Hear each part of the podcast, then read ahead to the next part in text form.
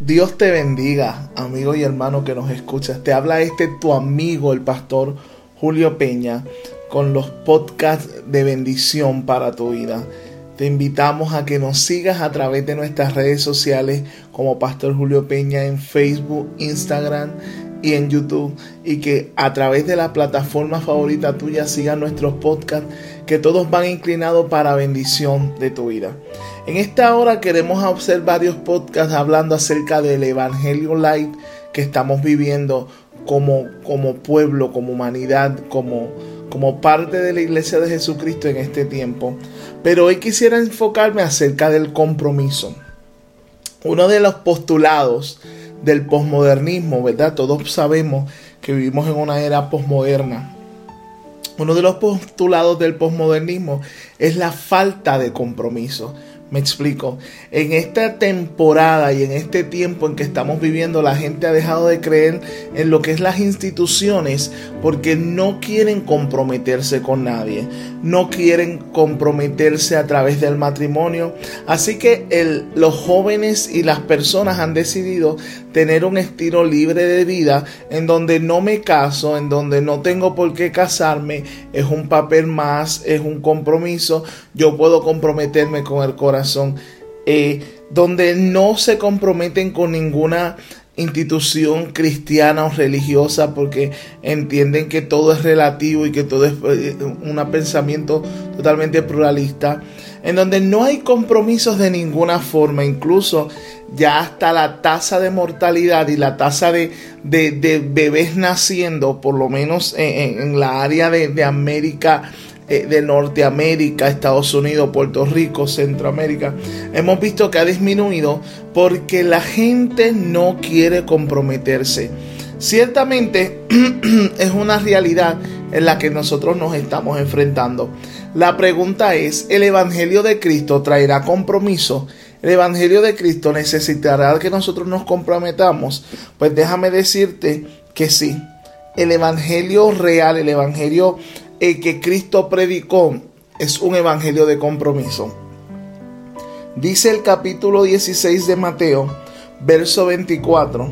Entonces Jesús dijo a sus discípulos, si alguno quiere venir en pos de mí, niéguese a sí mismo, tome su cruz y sígame. Ciertamente el Evangelio de Cristo está lleno de compromisos. Nosotros no podemos decir que somos del Señor, que seguimos los postulados de Cristo cuando nos ponemos en una actitud de no comprometernos con nada. Ciertamente hay unos compromisos primeramente a la persona de Cristo y es el compromiso principal. Si Cristo no hubiese estado comprometido por nosotros, no hubiésemos adquirido salvación. Si Cristo no hubiese tenido un compromiso real por sus hijos, nosotros no hubiésemos adquirido eh, la mayor satisfacción y, el mayor premio y regalo que nos pueda dar el Señor, que es la salvación a través de la muerte vicaria de su Hijo Jesucristo. Jesucristo nos mostró compromiso hasta el final del día. En un momento dado, en el monte de los olivos, dice la palabra del Señor que él oraba amargamente, que sus gotas de sudor parecían de sangre, que Jesús estaba a punto de rendirse porque sabía lo que le esperaba, porque sabía que su propio pueblo lo iba a traicionar, porque sabía que su propio pueblo lo iba a matar, porque sabía que para los que fue y para los que llevaba salvación, los iban a llevar no solamente a la cruz del Calvario, sino que iba a pasar los momentos más dolorosos de su vida, en donde lo iban a golpear y donde le iban a poner una corona de espinas. Aún así, la vida de Cristo nos muestra un compromiso real con sus discípulos, un compromiso real con su creación, un compromiso real con sus ovejas, con su creación. Y le dice al Padre, Padre, pasa de mí esta copa, pero que se haga tu voluntad.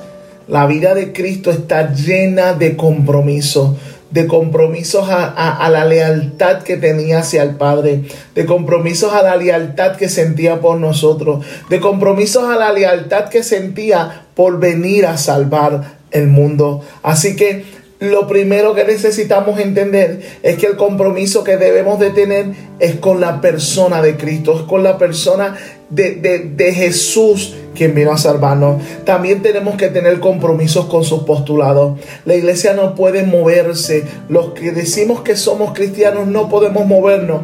Nuestros postulados tienen que ser firmes. Nuestros postulados tienen que ser reales. Porque nuestros postulados no son postulados del gobierno. Nuestros postulados no son leyes que van y cambian cada cuatro años. Nuestros postulados no son postulados que van los senadores y los representantes o los congresistas a cambiarnos. Nuestros postulados son postulados que vienen desde el cielo. Son postulados reales. Son postulados para cambiar el mundo y cambiar la, la vida del ser humano. Nuestros postulados es la transformación a través del Espíritu Santo. Nuestros postulados es que Cristo sana, salva, liberta, bautiza con Espíritu Santo y va a volver por su iglesia postulados reales.